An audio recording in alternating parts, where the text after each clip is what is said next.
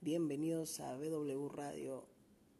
El día de hoy vamos a ver diferentes temas que tienen que ver con los videojuegos, del cual mis compañeros Ana Belén y Gilberto les estarán hablando más adelante. Por lo mientras, comencemos.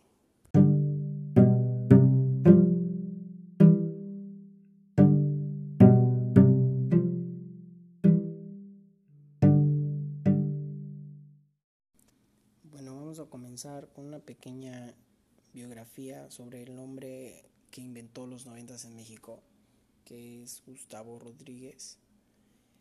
Él este, fue un escritor, traductor y un Nintendo dinámico.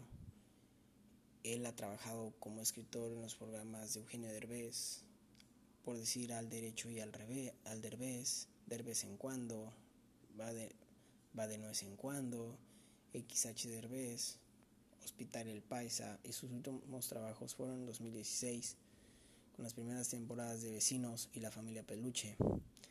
Ha sido director de la, de la revista Nintendo, Club Nintendo México hasta 2008 y fue director creativo del programa de Bloopers.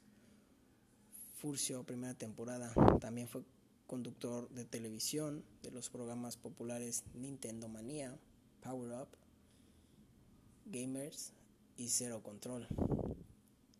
Él lamentablemente falleció el 11 de abril de 2020 a los 51 años de edad, 59 años de edad, una enfermedad pulmonar obstructiva crónica. Y bueno, este es un poco de la historia de el creador de los noventas en México.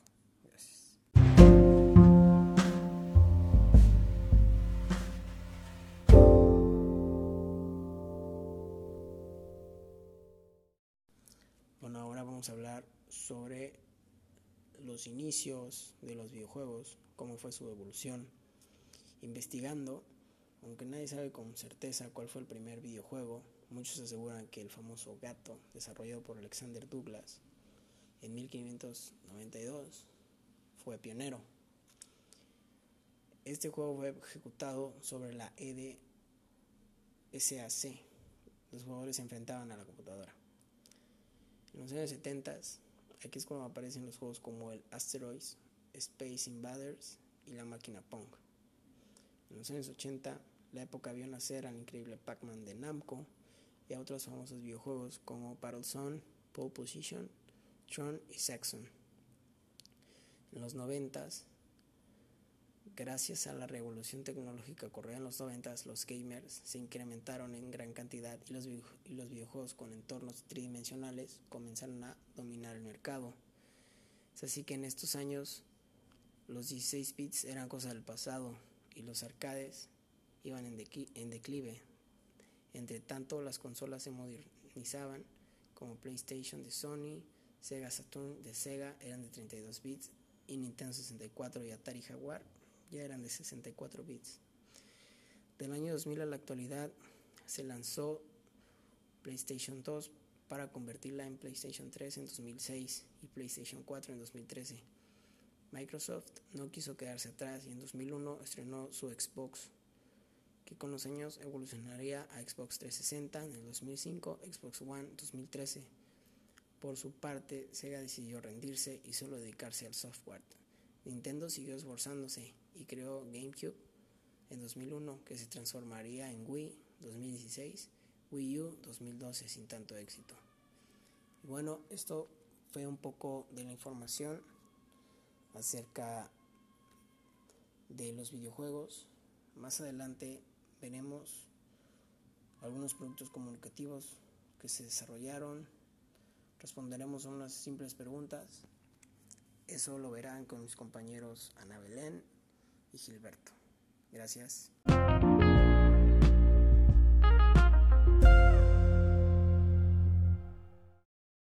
Para que los videojuegos pudieran tener la popularidad y publicidad que tienen actualmente, se desarrollaron productos comunicativos como lo son las fotografías, las revistas, la televisión, notas que marcaban la diferencia. Las fotografías en revistas permitieron que Japón se interesara en comprar y desarrollar la compañía Taito, que buscaba competir en el nuevo mercado en 1975. Esto como dato curioso. Otro de ellos es que se desarrollaron videojuegos domésticos que permiten transportar en CDs los videojuegos. Para esto la comercialización se desarrolló a partir de publicidad televisiva, periodística y revistas, ya que lograba captar la atención de el diferente público, diferentes sectores de la población que lo hacía demasiado atractivo. Otra cosa y aspecto muy relevante es que cómo estos productos comunicativos influyeron para transformar la industria de videojuegos en México. La respuesta es clara. Actualmente México se ha convertido en una industria de los videojuegos, ya que es muy rentable y comercialmente atractiva. Para que llegaran los videojuegos en México tuvo que influir la publicidad con distintos medios, ya lo había dicho, revistas, periódicos, televisión, etc., para poder comunicar y desarrollar esta tendencia que actualmente sigue siendo un super top.